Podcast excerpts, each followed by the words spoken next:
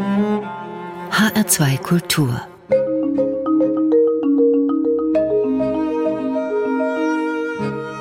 Doppelkopf Heute am Tisch mit Isabel Faust, Gastgeber ist Andreas Bomba. Den Musikfreunden sind Sie als profilierte, großartige Geigerin bekannt. Im März vergangenen Jahres gehörten Sie zu den ersten, die Musik live gestreamt haben. Ein Wort, das wir jetzt alle gelernt haben. Wie fühlte sich das an? Allein in der Wohnung, Handy an und für ein imaginäres Publikum Musik machen. Ja, das war doch eine neue Erfahrung und das äh, hat sich erstmal angefühlt, als ob man versuchte, irgendwie ein Zeichen an das Publikum rüberzusenden. Und äh, das war ein, ein ganz kurzes Stück von Matthäus, was ich da in meinem Wohnzimmer gespielt habe. Und es war wirklich symbolisch gemeint, um dem Publikum ein Zeichen zu geben. Wir sind da, wir glauben weiter an die Musik und wir sind auch bald wieder zurück und hoffentlich in den Konzertsälen. Wir wollen nicht nur oder möglichst wenig über diese Corona-Geschichte sprechen, diese Pandemie, die die Künstler ja alle lahmlegt. Man kann es bald nicht mehr hören, aber es ist die Realität. Wir wissen nicht, wie es weitergeht, wann und wie sich das alles wieder öffnet. Und mit den Künstlern hat es ja sehr viel auch gemacht, mit der ganzen Musikwelt. Erinnern Sie sich noch, Frau Faust, was Sie an dem Tag, als es hieß, jetzt geht nichts mehr, was Sie da gemacht haben? Ich habe, glaube zwei Tage vorher noch ein wunderschönes Konzert also auf jeden Fall, ich habe es sehr genossen und auch die Akademie für Alte Musik, mit der ich aufgetreten bin in dem Kammermusiksaal von der Philharmonie in Berlin. Wir haben ein ganzes Bach-Konzert bestritten und dieses Konzert war schon auf ganz zittrigen Beinen gestanden. Wir waren auf Tournee damals und hatten schon Konzerte in Italien verloren durch die Situation und eben dieses Konzert in Berlin, das war so unser letzter Anker und wir haben uns wirklich reingeschmissen in, in diesen Abend und uns nochmal so richtig gefreut, dass der Saal gut gefüllt war und dass wir uns gemeinsam so an dieser Musik ergötzen konnten dieser Rückblick sofort, oh, wie schön, dass wir das noch machen konnten und dass wir einen Monat vorher noch und dass wir noch auf Tournee waren. Also das war irgendwie, man hat sich sofort an diese letzten starken Konzerterfahrungen gehängt um irgendwie durch diese Durststrecke hindurchzukommen. Mhm. Denn es gab ja doch auch eine Periode, wo es in der Luft hing, wird dieses Konzert in London noch stattfinden oder nicht. Und das war eigentlich auch eine sehr anstrengende Zeit, da man nicht genau wusste, muss man sich da oder darf man sich dafür noch vorbereiten oder muss man das eh schon rausstreichen. Als dann der Lockdown kam, dann war es auch klar, so, und für alle gleich wir sind jetzt einfach alle erstmal zu Hause und versuchen uns sinnvoll mhm. zu beschäftigen. Mal abgesehen von der wirtschaftlichen Situation. Es gibt ja viele Künstler, die längst nicht so gut unterwegs sind wie Sie, die dann auch aufs Geld gucken mussten, sehr schnell. Ähm, das ist ja ein anderes Thema mit den ganzen Hilfen, die dann versprochen wurden und nicht kamen und relativ demütigenden Umständen, unter denen das beantragt werden musste. Also da könnte man auch, und da werden sich auch Bücher gefüllt. Ich sagte, Sie sind viel unterwegs oder Sie waren viel unterwegs, Frau Faust. Wenn man dann so auf sich gestellt ist, auf sich geworfen wird und plötzlich alles weg ist, was macht das mit einem? Ja, es war erstmal eigentlich überraschenderweise sofort ein Gefühl des Zuhause-Seins und des mit der Familie Seins, denn ich gehöre zu den Glücklichen, die eine Familie haben. Also die Alleinstehenden haben das sicher ganz anders äh, erlebt, aber ich war dann mit meinem Mann und meinem Sohn und ich war in meinem ganzen Leben noch nicht so viel mit meiner Familie zusammen, auch nicht mit meinem Sohn. Ich hatte noch nie so eine lange Phase, wo man wirklich sich auch miteinander auseinandersetzen durfte und auseinandersetzen musste, ohne immer wieder auch entfleuchen zu können. Denn das war eine intensive und sehr schöne Zeit und hat sich auch dank dieses sich auf Zuhause konzentrieren können erstmal sehr richtig angefühlt.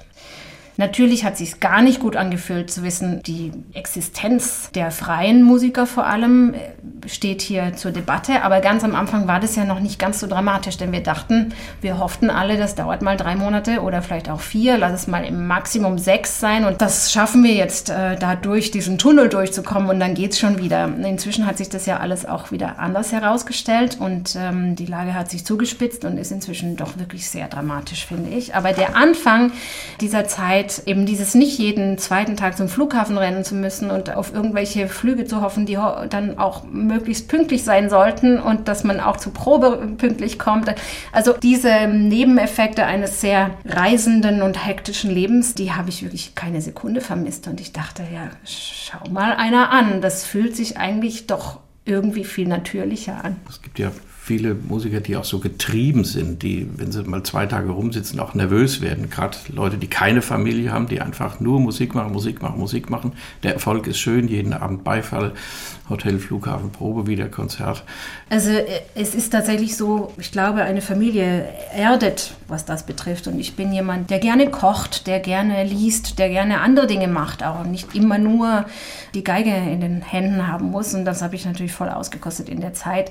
Ich hatte trotzdem sofort das Gefühl, dass ich selber zu der sehr privilegierten Gruppe gehöre, die jetzt nicht sofort am, sage ich, äh, überspitzt vielleicht Hungertuch nagen muss, aber dass es sofort vielen, vielen Kollegen, und ich rede jetzt vor allem von den freiberuflichen Ensemblespielern, die von einem freiberuflichen Engagement zum anderen ja. sich hangeln und dadurch am Monatsende ihre Miete zahlen können. Die ganze alte Musikszene, zum die Beispiel. Chöre, die Natürlich, so, auch ja. in der Kammermusik, äh, denke ich, gibt es viele Kandidaten, die sofort existenzielle Probleme hatten. Und das hat mir sofort eingeleuchtet, dass diese Probleme da sind von Sekunde eins. Für viele von unserer Kollegen und vor allem für viele Kollegen, die vielleicht gar nicht so die Chance haben, das öffentlich kundzutun und die plötzlich in Hartz IV rutschen, ohne dass es jemand bemerkt und die es vielleicht auch gar nicht so gerne weitererzählen. Und die sich dann von irgendwelchen Ämtern sagen müssen, verkaufen Sie doch Ihren teuren Flügel, bevor Sie Unterstützung bekommen und dem man dann sagen muss, das ist mein, mein Arbeitsmittel, ich muss üben und so. Also das sind demütigende Umstände, die man da zum Teil gehört hat. Sie, Frau Faust, waren ja schon relativ früh an der Geige und haben früh Erfolge gehabt, mit 15 den ersten Wettbewerb gewonnen. Und dann war vielleicht Ihnen schon klar, das ist mein Ding, das wird mein Beruf, das mache ich gern, das kann ich gut, ich bin begabt, ich habe Lust aufzutreten und alles, was eben dazugehört. Wenn Sie das in der jetzigen Situation wären, einen Wettbewerb, sofern überhaupt noch welche stattfinden, zu gewinnen und dann doch noch mal eine Berufswahl zu treffen mit diesen unklaren Aussichten, wie es in Zukunft weitergeht. Das ist ja so ein Schock, der nicht verarbeitet werden wird von heute auf morgen. Das wird ja Folgen auch haben. Würden Sie dann genauso entscheiden? Ich glaube, ja. In meinem musikalischen Werdegang war es von sehr frühem Alter, also noch vor 15, noch bevor ich diesen internationalen Wettbewerb plötzlich als äh, solistische Geigerin gewann, hatte ich äh, fünf Jahre Streichquartett gespielt als zweite Geige und das war ein, wir haben angefangen mit diesem Streichquartett, als ich elf war. Mein Bruder hat Bratsche gespielt, der war 13 und die anderen zwei Mitglieder waren auch 13, 14. Also das war wirklich eine ganz, ganz frühe Periode in unserem Leben. Und ich glaube, mit 12 oder 13 wusste ich, dass wenn das irgendwie möglich sein sollte, dass mir das gefallen würde. Also das ist schon ein sehr früher Moment im mhm. Leben eines werdenden Musikers. Mhm. Und äh, dieser 15-jährig gewonnene Solo-Wettbewerb hat dann meinen Werdegang, ich mag das Wort Karriere, Karriere nicht so gern, meinen Werdegang in ein bisschen eine andere Richtung geschoben. Sonst, wer weiß, wäre ich vielleicht beim Streichquartett auch geblieben. Das war eben nach fünf Jahren intensiven Streichquartett lernen und, und entwickeln und auch konzertieren. Dann in einen Moment eines Jugendlichen gefallen, wo jeder dann doch in eine andere Richtung getrieben wurde und dann hat sich dieses Quartett aufgelöst. Aber das Quartett war eigentlich meine Welt und hat sich sehr gut angefühlt und richtig angefühlt. Und mir hat es damals auch schon gefallen, auf eine Bühne zu gehen und ähm, für andere dieses unglaublich, unfassbar schöne Repertoire zu spielen.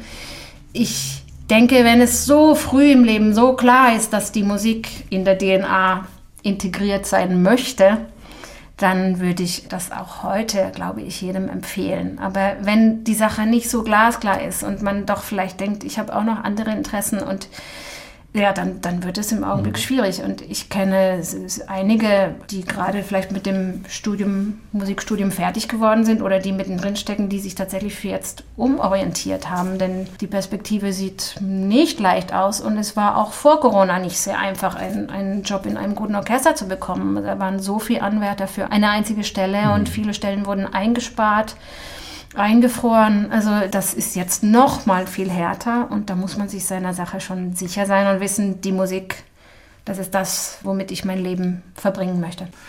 Streichquartett ist das Stichwort für die erste Musik, die Sie mitgebracht haben in dieser Sendung Doppelkopf in H2 Kultur. Das La Salle Quartett spielt eines der Stücke, spielt zwei der Stücke aus Opus 5 von Anton Webern.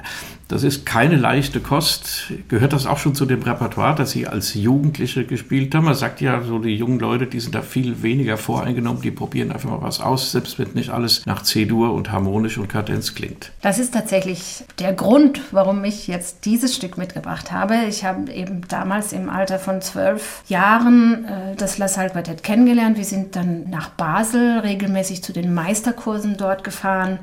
Das La Salle Quartett war natürlich Referenzquartett für die zweite Wiener Schule und wir wurden sofort ins kalte Wasser geschmissen. Die haben uns dann vorgeschlagen, warum nicht Bartok-Konzert und Webern und auch Berglyrische Suite wurde dort vom La Salle Quartett selber in einem Sommer ganz genau durchanalysiert und in Workshops erklärt. Also im Alter von 12, 13, 14 Jahren nimmt man sowas ja auch wirklich wie ein Schwamm auf. Und wie Sie schon richtig sagten, das ist dann plötzlich hochromantische Musik für ein, zwölfjähriges Mädchen. Das hat nichts mit Abstraktem zu tun. Und natürlich hatten wir sehr viel Glück durch das La Salle Quartett, was uns da eben auf diese auch ganz natürliche und emotionale Weise, nicht nur intellektuelle Weise, aber auch emotionale Weise herangeführt hat an dieses Stück.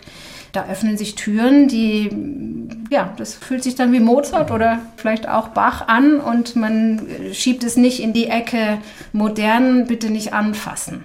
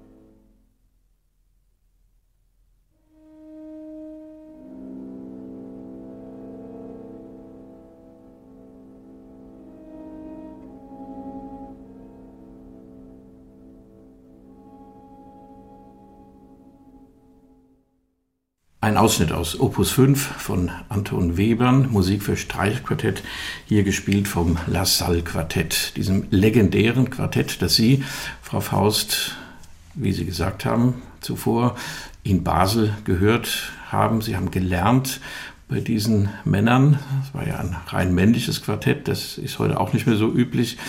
Ähm, damals war es noch so, sie haben viel über diese Musik erfahren.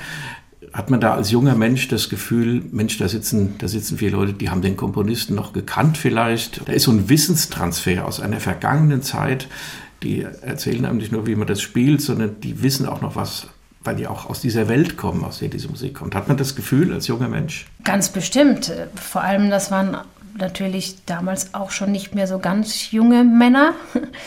Und die hatten ein ganzes Leben mit vor allem äh, schwerpunktmäßig dieser Wiener Schule zugebracht und kannten jede Note inside out, äh, auf den Kopf stehend, konnten darüber sehr, sehr viel erzählen. Und das waren vier auch sehr unterschiedliche Mentalitäten, die da auf sehr interessante Art und Weise zusammenkamen. Wir hatten immer abwechselnd unterschiedliche Stücke mit unterschiedlichen Persönlichkeiten aus dem LaSalle-Quartett im Unterricht. Das waren ganz, ganz prägende Momente in meinem sehr jungen Musikerleben. Als junger Geiger, junge Geigerin hat man ja zunächst mal ziemlich viele Chancen. Sie haben es vorhin erwähnt, Orchester ist das eine. Gut, da gibt es auch verschiedene Positionen. Man kann eine erste oder zweite Geige spielen. Man kann anstreben, ein vorderes Pult zu besetzen, Konzertmeister zu werden. Oder man ist halt das fünfte oder sechste Pult. Die werden dann vielleicht nicht mehr ganz so wichtig genommen, obwohl es auch wichtige Musiker sind. Das ist das eine große Feld. Man kann Solist werden, also jemand, der im Grunde mit diesen Orchestern als Solist auftritt, die großen Violinkonzerte spielt. Oder man macht eben Kammermusik im Quartett in einem festen Ensemble. Man kann auch einzelne Ensembles zusammenstellen. Bei Trios ist das oft so. Wann entscheidet sich Frau Faust, wo der eigene Schwerpunkt liegen soll?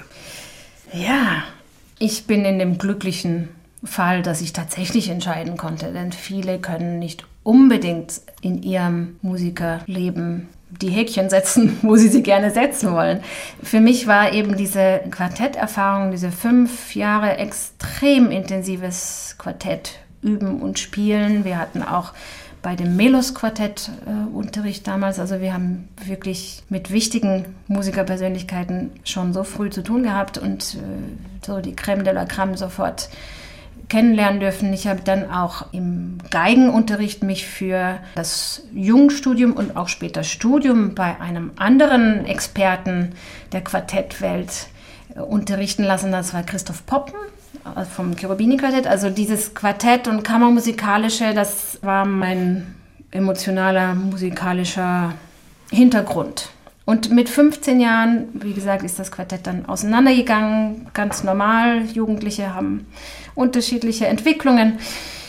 Und dann äh, hat sich für mich einfach die Frage gestellt, ah, nach fünf Jahren zweite Geige im Alter von 11 bis eben 15 Jetzt weiß ich gar nicht so ganz genau, wie habe ich mich einzuordnen, nicht nur im, mhm. im Quartettrepertoire, sondern auch ein Mendelssohn-Konzert oder eine Paganini-Caprice. Wo muss ich mich da einreihen in der Konkurrenz oder im, im allgemeinen Niveau? Und dann dachte ich einfach, ja, das Beste ist wahrscheinlich, das herauszufinden, wenn man mal so einen Wettbewerb mitmacht. Und ehe ich mich versah, hatte ich dann diesen Leopold Mozart-Wettbewerb, internationalen Wettbewerb mit 15 Jahren als jüngste Teilnehmerin auch gewonnen. Das klingt jetzt so einfach. Ja, es war auch wirklich sehr einfach, denn ich hatte mir überhaupt nichts ausgemalt. Ich wollte einfach mal schauen, ob ich vielleicht in die zweite Runde käme. Und dann hatte ich ihn gewonnen, diesen Wettbewerb. Und ich bin heute noch überzeugt, man darf nur so Wettbewerbe mitmachen, ohne sich irgendeinen Stress anzutun. Und ähm, ja, das hat funktioniert. Und plötzlich war eine andere Tür offen. Und die wollte ich natürlich austasten. Das heißt, mit 15 habe ich angefangen, seriös meine, mein Repertoire, was Solokonzerte angeht, auszubauen. Und langsam, aber kontinuierlich auch mit Amateurorchestern diese Konzerte erstmal auszuprobieren, bis ich dann eben auch immer wieder sehr seriöse mhm. Konzertengagements als Solistin bekam. Das war wirklich ganz neu für mich und hat mir aber auch gefallen. Und so hat sich das ins Solistische entwickelt. Das Orchesterspiel hat sich tatsächlich bei mir nie angeboten. Ich bin auch während des Studiums nur, habe das nur gestreift eigentlich, das Orchesterspiel, weil es eben angesagt war, während des Studiums auch Orchester Haben Sie mal in der Jungen Deutschen Philharmonie gespielt? Auch nicht. Ich habe auch nicht Landes- oder Bundesjugend. Das, das, das ist zufälligerweise, glaube ich, an mir vorbeigegangen. Und das tut mir auch leid, denn das symphonische Repertoire würde mich auch reizen. Äh, aber ähm, dann hat sich diese Gelegenheit nicht mehr wirklich geboten. Also dieses Solistische, wenn man da mal so ein, eine Perspektive hat, dann bleibt man mhm. normalerweise erstmal dran. Mein eigentlicher Ursprung, also das Kammermusikalische und das Quartett, das habe ich mir dann einfach ab einem gewissen, eigentlich immer schon auch weiterhin ermöglicht. Ich habe immer viele Kammermusikfestivals bestritten. Ich habe dann den Bratscher Bruno Giuranna kennengelernt, der hat mich so ein bisschen unter seine kammermusikalischen Fettiche genommen und mit dem habe ich die ersten Brahms-Sextette und Dvorak-Sextett und äh, diese Dinge. Und plötzlich am ersten Geigenpult, das war sehr aufregend für mich, dass ich, äh, ich erinnere mich noch, wie aufgeregt ich war, einfach einen Einsatz geben zu müssen. Das musste ich als zweite Geige im, im Alter von zwölf noch nicht tun. Das habe ich immer mitlaufen lassen. Ja, das habe ich mir so ein bisschen ideal dann bewahrt. Auch heute habe ich jedes Jahr spezielle Kammermusikprojekte, ob es jetzt ein Schubert-Oktett mit historischen Instrumenten ist oder L'Histoire du Soldat, Stravinsky auch mit Originalinstrumenten oder Kafka, Fragmente mit Anna Prohaska von Kurtag. Also ich bewahre mir dieses Kammermusik-Glück auf jeden Fall. Und ich versuche auch immer mal wieder ein bisschen etwas aus dem Quartettrepertoire einzuschmuggeln. Denn leider, leider, bisher habe ich es noch nicht geschafft, ein, wieder ein eigenes Quartett, ein ständiges Quartett mir zu erträumen und zu realisieren. Wie ist das denn mit Repertoire?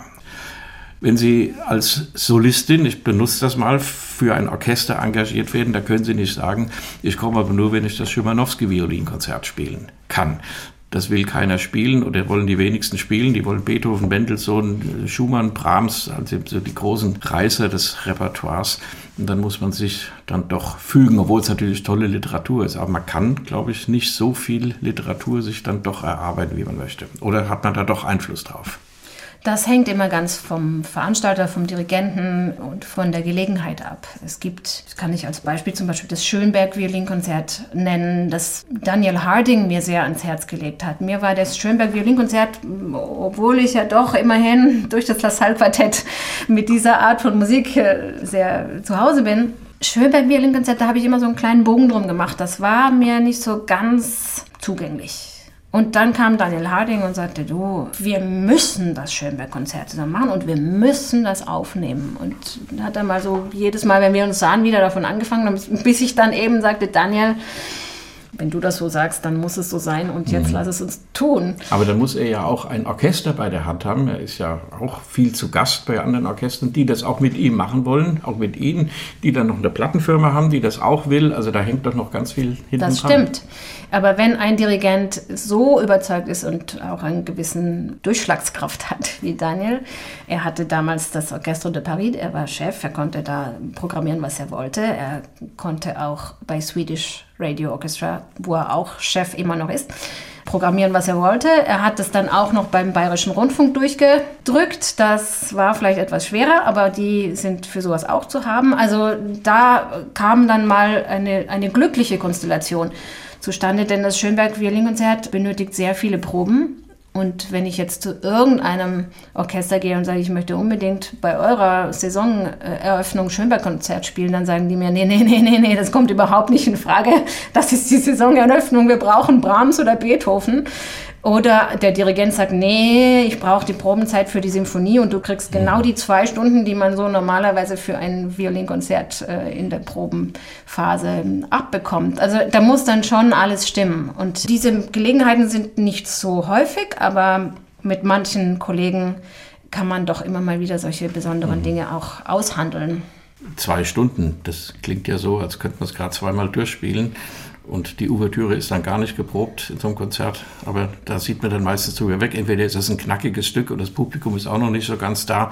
Da kann man sich den einen oder anderen Lapsus mal leisten. Und dann die schwere Symphonie so als Hauptstück, da geht dann am meisten Probenzeit drauf. Vor allem, wenn das ein unbekanntes Stück ist. Da kann man auch noch viel drüber sagen. Robert Schumann liegt jetzt auf, Frau Faust. Zweite Symphonie, dritter Satz, Adagio. Ich schlage vor, wir hören da mal rein in diesen Satz, ganz können wir ihn nicht hören, in einer Aufnahme mit Claudio Abbado, dem Unvergessenen und seinem Mozart Orchestra. Das hat er gegründet, dieses Orchester. Und danach sprechen wir über Robert Schumann, zu dem Sie ja auch ein gewisses Wörtchen mitzureden haben.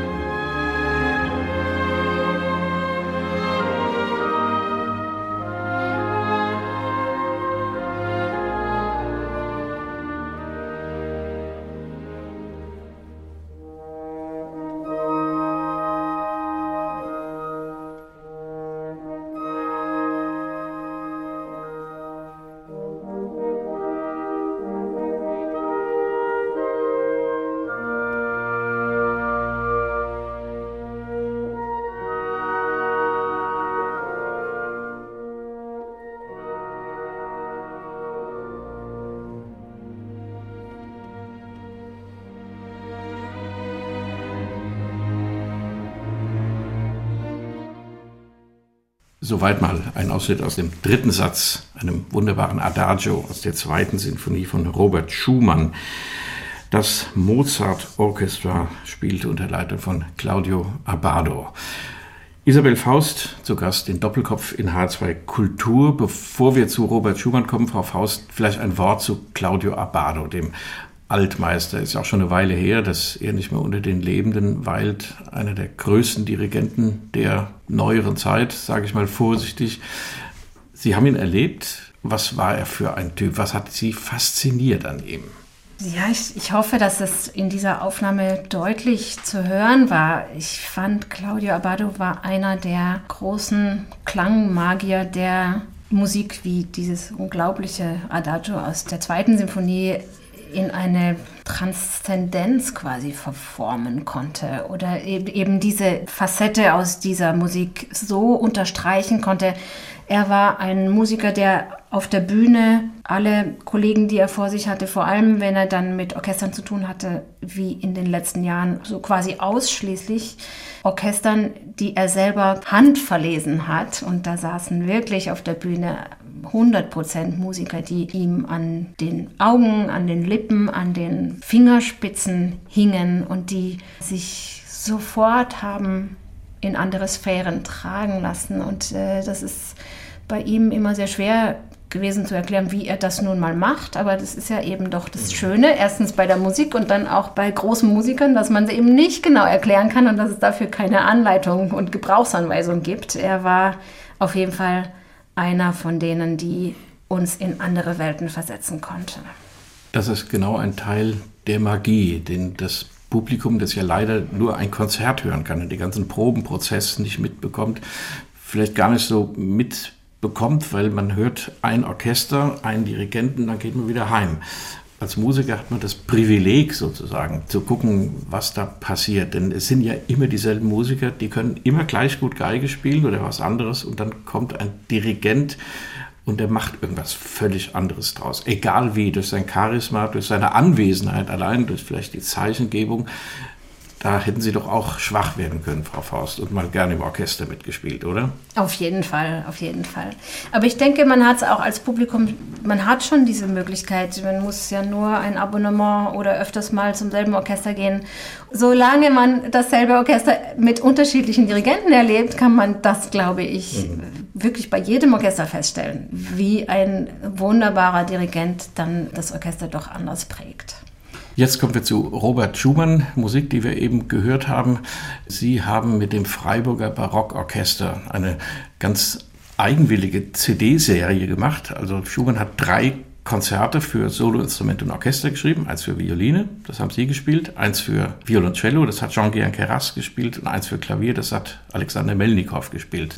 Also auf jeder CD eines dieser Konzerte und auf jeder dieser CD war dann noch ein Trio mit dem Klavier, mit dem Cello und mit Ihnen als Geigerin kombiniert. Ähm, da sagt der Plattenfachhandel, als es ihn noch gab, wo sollen wir das hinstellen? Ist das jetzt Orchestermusik oder Kammermusik? Ganz schwierig. Wir sagen, es ist Robert Schumann. Was bedeutet Ihnen dieser vielfach verkannte, aber doch bekannte Komponist? Das ist inzwischen einer meiner absoluten Favoriten. Wir haben damals als Trio, um nochmal kurz zu erklären, wie es zu diesem kleinen Projekt kam, auf Tournee eins, ich glaube das zweite Trio im Programm gehabt und uns an diesem Trio sehr ergötzt und waren auf Tournee dann drauf gekommen, dass wir alle drei komplette Schumann-Fanatiker waren und wir dachten, jeder dachte, oh, ich möchte mein Schumann-Konzert irgendwann auch nochmal aufnehmen. Also, und es gab drei davon und ähm, wir sind auch alle bei derselben Plattenfirma dann lag das auf der Hand, dass wir das äh, als ein großes gemeinsames Projekt realisieren und haben das Freiburger Barockorchester dazu gewinnen können mit Pablo Heras Casado am Dirigierpult. Und die drei Trios haben einfach perfekt dazu gepasst. Also das war eine ganz wunderbare Zeit. Wir waren dann über einen Monat verteilt auf Tournee mit dem Orchester und haben am Schluss in der Berliner Philharmonie gespielt und auch aufgenommen. Für das Orchester war das auch Neuland. Das Freiburger Barockorchester ist ja ursprünglich doch in der Barockmusik genau, situiert sagt, ja. und dann ja. auch in die Klassik vorgedrungen, aber die Romantik äh, war doch auch noch ganz frisch. Insofern ein großes Glück, denn da wurde ohne jegliche Klischees gearbeitet und wir konnten da noch mal sehr direkt auf den eigentlichen Text zuarbeiten und äh man sagt ja gerne, dass die Schumannschen Konzerte eigentlich keine Konzerte in diesem virtuosen Sinn sind, also dass da ein Solist spielt, ein Orchester begleitet, nimmt mal ein Motiv auf, hat ein Zwischenspiel oder ein Vorspiel und dann ist wieder gut, dass diese Musik eben sehr integral ist, also dass die Solo-Instrumente in Anführungszeichen und der Orchesterpart sehr miteinander verwoben sind. Das ist das eine. Und das andere, kaum ein anderer, vielleicht Franz Schubert vor ihm hat es erstanden, mit wenigen Mitteln Texte in Musik zu versetzen. Sie sind ja keine Sängerin, Frau Faust, aber kennen die Lieder natürlich oder viele. Gibt es da so Subtexte, wenn die Instrumentalmusik kommt, dass Schumann schon an irgendetwas gedacht hat, an ein Lied, an einen Text von Heinrich Hein oder was auch immer, der ihn berührt hat? Oder ist das so eine absolute Musik, die weit weg ist von der Vokalmusik? Das ist eine gute Frage. Ich denke, dass er auf jeden Fall sehr in seinen Welten gedacht hat, in seinen literarischen Welten, in denen er ja geschwebt ist. Auf jeden Fall diese atmosphärischen Welten sind sicherlich dieselben.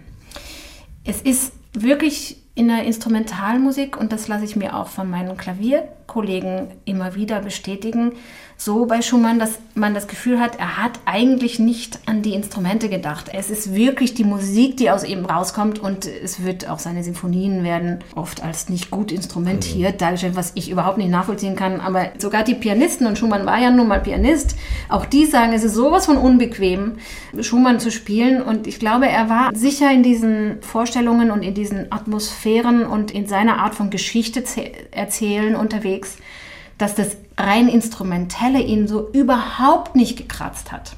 Zu den Solokonzerten sagt er selber, ich glaube speziell an das Violinkonzert angelehnt, ich kann kein Konzert für einen Virtuosen schreiben, ich muss auf etwas ganz anderes sinnen. Und das ist, glaube ich, ein ganz wichtiger Schlüssel zu Schumanns Musik überhaupt und ganz spezifisch auch zu dem Violinkonzert. Es ist Musik, die auch mühselig oder verwoben verschroben möchte ich nicht sagen, aber verwoben und in gewisse Mittelsphären sich vergraben möchte. Also es ist eben keine Musik, die drüber fliegen möchte über das Orchester wie das Mendelssohn-Konzert, was strahlt, was gar nicht mehr auf dem Boden läuft, sondern nur noch fliegt, ja, wie die Elfen, die der Mendelssohn da überall hineinbaut. Schumann sucht in ganz anderen Regionen des Herzens und des Magens und der Haut und das hat auch sehr viel damit zu tun, dass das Instrument an sich ihn eigentlich nicht wirklich interessiert. Von Robert Schumann zu Johann Sebastian Bach. Schumann hat an Johann Sebastian Bach nicht nur gelernt, sondern hat sich mit seiner Musik sogar therapiert. Anfang der 1840er Jahre, als er aus einer psychischen, mentalen Krise herauskam, indem er anfing, Fugen zu komponieren im Bachschen Stil. Auch eine ganz eigenwillige Geschichte. Ich komme drauf, weil Sie, Frau Faust, jetzt Musik von Johann Sebastian Bach mitgebracht haben. Wir sprechen anschließend darüber. Ich denke, wir hören zuerst den Ausschnitt aus der Motette Jesu meine Freude Gute Nacht, o Wesen. Ganz merkwürdige Musik. Da gibt es so einen Walking Bass, der immer singt, das ist aber der Tenor. Dann zwei Frauenstimmen oben drüber. Eine theologisch sehr aufgeladene Musik hier dargeboten vom Monte Valley Choir unter John Elliott Gardiner.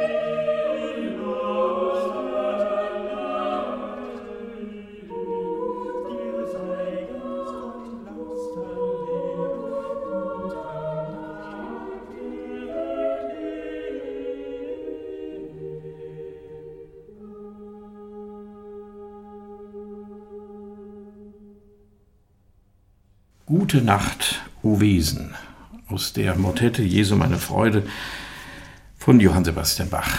Eine Aufnahme mit den Sängerinnen und Sängern des Monteverdi Choir unter John Elliott Gardiner. Isabel Faust hat es mitgebracht, zu Gast im Doppelkopf in H2 Kultur.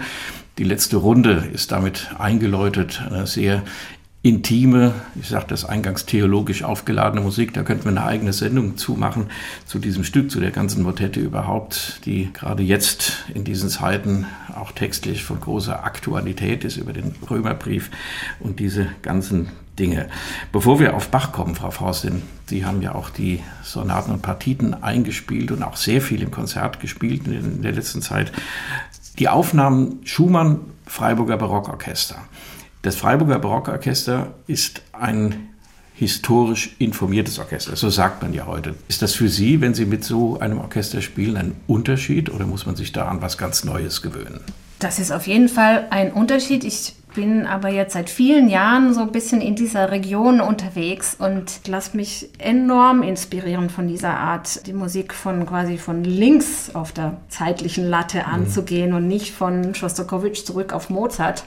Und das ist eben, wie ich schon sagte, mit einem Freiburger Barockorchester so faszinierend, dass man dann einen Schumann angehen kann. Und für die ist das wirklich nochmal eine Entwicklung, mit der sie neu konfrontiert werden, auch wenn jeder einzelne von diesen Musikern natürlich auch schon Schumann gespielt hat, aber eben im Orchesterverband ist es eine neue Sache. Dasselbe Glück hatte ich mit dem Freiburger Barockorchester für meine Aufnahme des Mendelssohn-Konzerts. Das war wirklich noch erstaunlicher für mich, denn ein Mendelssohn-Violinkonzert hat jedes Orchester, mit dem ich zu tun habe, nochmal hunderttausendmal schon gespielt und die wissen alle, wie es geht und die verschwenden auch nicht mehr unbedingt so viel Gedanken darauf, wie hat der Komponist das vielleicht noch gemeint.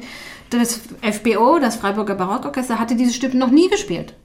Das ist ein unglaubliches Glück für einen Solisten. Man kommt zu einem Orchester, was noch ein unbeschriebenes Blatt in dieser Hinsicht ist und wie gesagt, Mendelssohn aus der Perspektive von Mozart erstmal sieht. Für mich am Anfang natürlich war das eine große Umstellung mit diesen Darmseiten, mit denen man auch erstmal schauen muss, wie man da zurechtkommt, welche muss man überhaupt aufspannen, welche Dicke passt zu welcher Geige welche Seiten reißen nicht sofort, äh, wie kriegt man das hin, dass die Stimmung irgendwie hält, wie macht man das, wenn es plötzlich anfängt, wie blöd zu regnen, dann geht nämlich gar nichts mehr, dann pfeift es nur noch. Also da sind rein praktische Schwierigkeiten mit verbunden, aber dann natürlich vor allem, was worauf es dann natürlich ankommt, ist, was mache ich stilistisch? Ähm, und wie nutze ich einen anderen Bogen, wie nutze ich einen Barock- oder Klassikbogen? Und was haben vor allem die Geiger, außer dass sie die Darmseiten drauf hatten, damals einfach anders verstanden in den Regeln und damit. Wenn die Musiker überhaupt nach Regeln gespielt haben damals.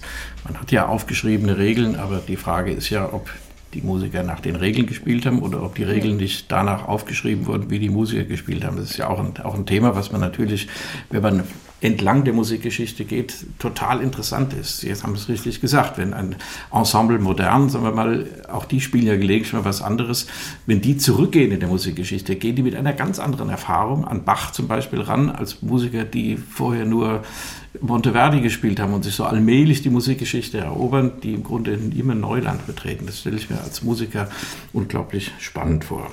Aber jetzt zum Schluss, Frau Faust, noch zu Bach die Sonaten und Partiten für Violine solo 1720 aufgeschrieben.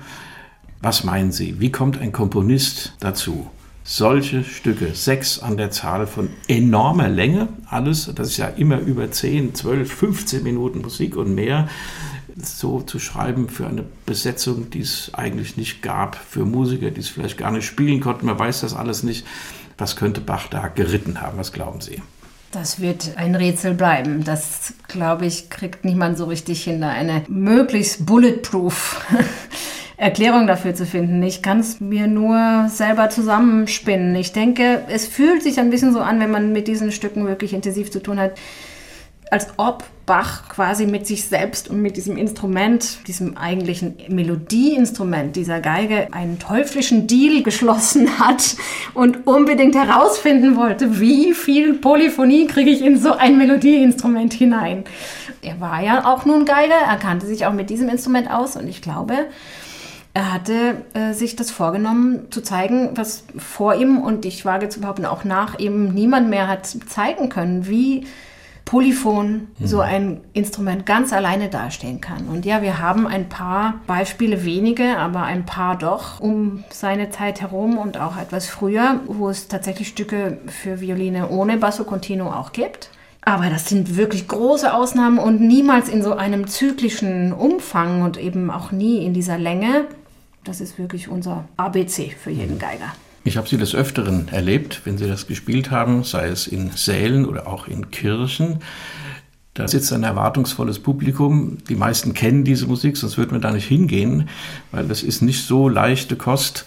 Man muss sich verzaubern lassen, auch als Publikum. So, dann treten sie auf die Bühne, es ist vielleicht ganz schön beleuchtet und dann spielen sie ganz allein. Ohne Netz, ohne doppelten Boden vor ihnen sitzen die Menschen und hören zu.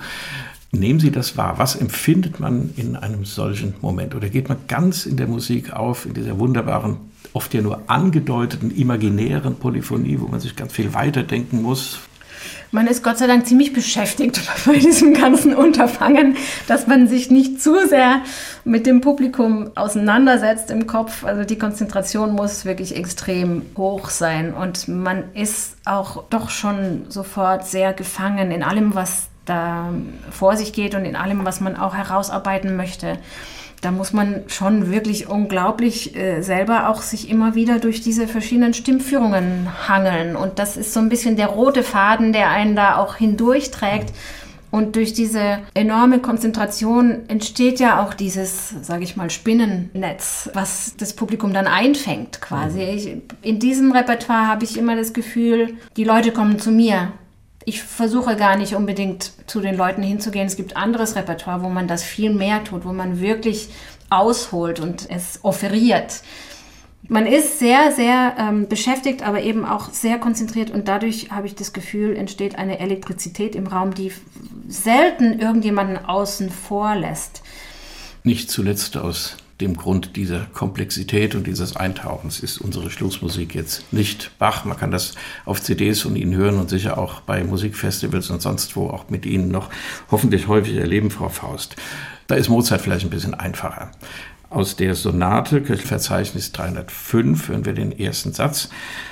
Am Klavier Ihr langjähriger Partner, so kann man das sagen, Alexander Melnikow, mit dem Sie sehr viel spielen. Vielleicht noch ein kurzes Wort zu Mozart. Der konnte ja auch Geige spielen, wie Bach übrigens auch. Wie hat das Karl Barth gesagt? Wenn der liebe Gott im Himmel Musik hört, hört er Bach. Und wenn die Engel Musik hören, hören sie Mozart. Dann müssen wir jetzt alle schnell zu Engeln mutieren.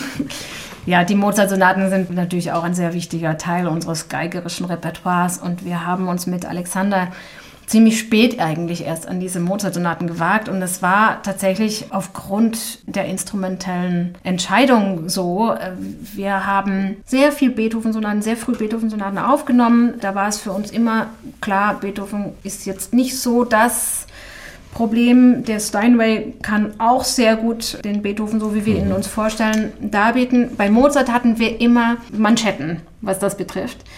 Und es hat dann doch eine Weile gedauert, bis der Alexander dann tatsächlich ein geeignetes Instrument, nämlich eine Kopie eines Walter-Flügels bestellt hat dann haben wir uns an diese Mozart-Sonaten doch endlich herangewagt und sind jetzt dabei, möglichst so gut wie alle einzuspielen. Wir haben gerade auch das dritte Album fertig geschnitten und äh, sind jetzt langsam zu den Mozart-Sonaten-Experten, hoffe ich, herangewachsen. Aber es ist vielleicht etwas einfacher zu hören, aber ganz bestimmt nicht einfacher zu spielen. Da, da tun sich wieder viele, viele, viele interpretatorische Fragen auf die wir versucht haben, auf unsere Art und Weise zu lösen. Es ist sicherlich nicht garantiert, dass es immer so genau so im Mozart-Sinne ist, aber wir haben uns sehr intensiv damit auseinandergesetzt und versucht, dem Mozartschen Schelm und Charme gerecht zu werden. Ich glaube, dass Komponisten von diesem Kaliber ohnehin dankbarer für Künstler, für Interpreten gewesen wären, die mit ihrer Musik etwas anfangen,